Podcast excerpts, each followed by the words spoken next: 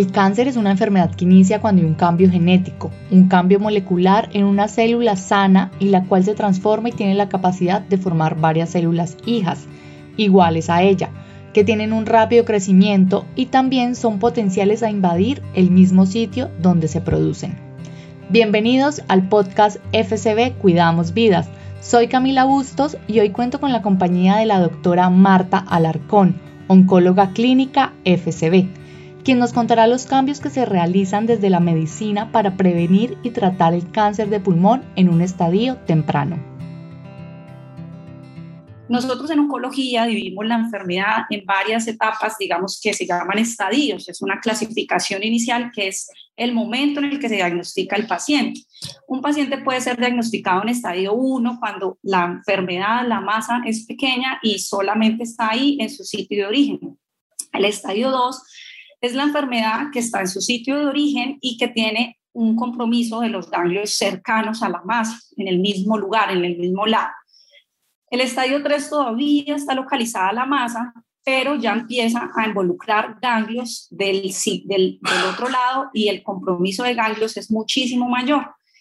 Para el estadio 4 ya hay enfermedad fuera del sitio de origen y empezamos a ver enfermedad en otros órganos como el hígado, digamos que mm, es claro que entre tengamos un estadio 1 y 2, tendremos el potencial de operar al paciente y su chance de curación será mejor, sus resultados de supervivencia de la enfermedad y de curación serán más grandes a los estadios 3.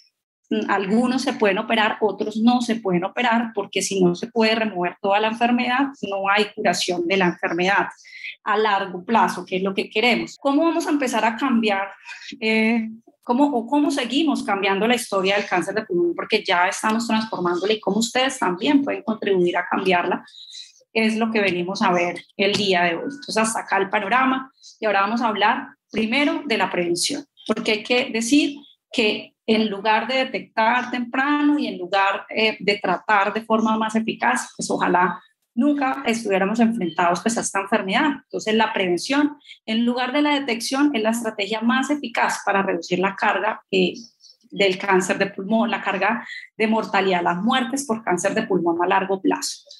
Eh, y acá viene eh, un primer actor importante no solamente en el cáncer, sino en toda la patología oncológica y es el tabaquismo.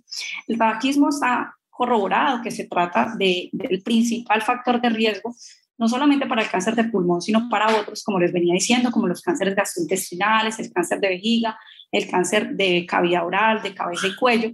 Hay otros factores de riesgo, pues menos fuertes. Ser fumador pasivo, es decir, estar en un entorno en el que se fuma mucho, sí aumenta el riesgo del cáncer de pulmón.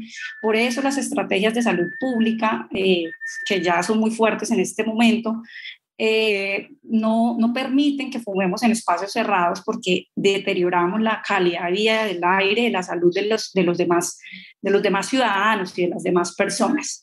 Los carcinógenos ambientales y ocupacionales, cuando estamos expuestos a asbesto, en trabajos que se manejan muchos gases aerosoles, eh, la radioterapia, mm, hoy en día los, pues, los pacientes que reciben radioterapia por otro cáncer, los pacientes con cáncer de mama, Mm, hoy en día esa probabilidad es baja, ese riesgo es muy bajo porque los equipos de radioterapia eh, van enfocados, eh, ya, ya no, se, no se irradian los órganos sanos adyacentes, casi es, es, muy baja la irradiación que, que alcanzan. Tener un pulmón enfermo aumenta el riesgo de cáncer de pulmón el uso de cigarrillos electrónicos, los cigarrillos electrónicos sí está corroborado que tienen sustancias carcinogénicas, mm, todavía pues es, es, digamos que la nueva tendencia y todavía estamos observando qué pasa con esos pacientes, qué tanto aumenta el riesgo de cáncer de pulmón, por eso lo pongo ahí como interrogado, porque no ha sido certero, no, todavía falta tiempo de exposición para nosotros poder afirmar con certeza que sí aumenta el riesgo de cáncer de pulmón.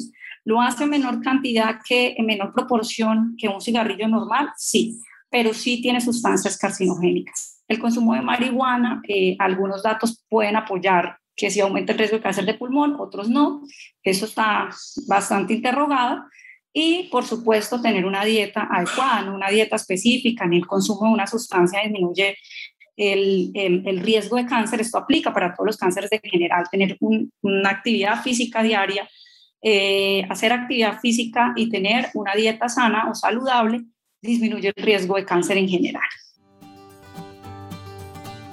Doctora Marta, y una vez identifica el cáncer de pulmón, ¿qué procedimientos se deben realizar y qué tipo de especialistas pueden tratar al paciente? Entonces, ahí viene lo que se llama cribado o tamizaje. El cribado o tamizaje es aplicar eh, algunas, mm, evaluar algunas con algunas imágenes o alguna evaluación clínica que se hace para identificar o tratar de identificar las lesiones eh, que apenas están empezando. Eh, entonces, esto pues potencialmente lo que nos permitiría es detectar cánceres más tempranos y aumentar la tasa de curación, permitiendo pues una resección quirúrgica, mm, digamos que más pequeña y lograr la cura de la enfermedad. Sin embargo, ese tamizaje no logra estos objetivos si no se hace por un grupo multidisciplinario. Es decir, no solamente es hacerme una imagen, sino primero requiere pacientes juiciosos, adherentes, es decir, que estén viniendo sus controles, porque a veces no se necesita una imagen, sino una serie de imágenes para poder identificar esas, esas lesiones. Además, que esos resultados se interpreten de forma adecuada por personas que tengan pues el conocimiento para saber actuar y que cuando se detecte además sean derivados rápidamente para recibir un manejo adecuado. Para finalizar, eh, hablemos de qué cambios o cuáles son los cambios que se están haciendo desde la medicina para combatir el cáncer de pulmón. Hay dos estrategias de tratamiento que han sido exitosas en el cáncer de pulmón. Una de ellas es inmunoterapia, no los quiero aburrir con cosas muy técnicas, les voy a explicar algo a grandes rasgos, la inmunoterapia es usar medicamentos que activan el sistema inmunológico para que sea el mismo sistema inmunológico del paciente el que ataque la enfermedad. Es quitar los cánceres, algunos cánceres, no todos, esto no aplica para todos los cánceres, eh, producen un freno en ese sistema inmunológico y lo que hacemos es quitar ese freno para que su sistema inmunológico se active y logre detenerla, pues tratar de detener la enfermedad.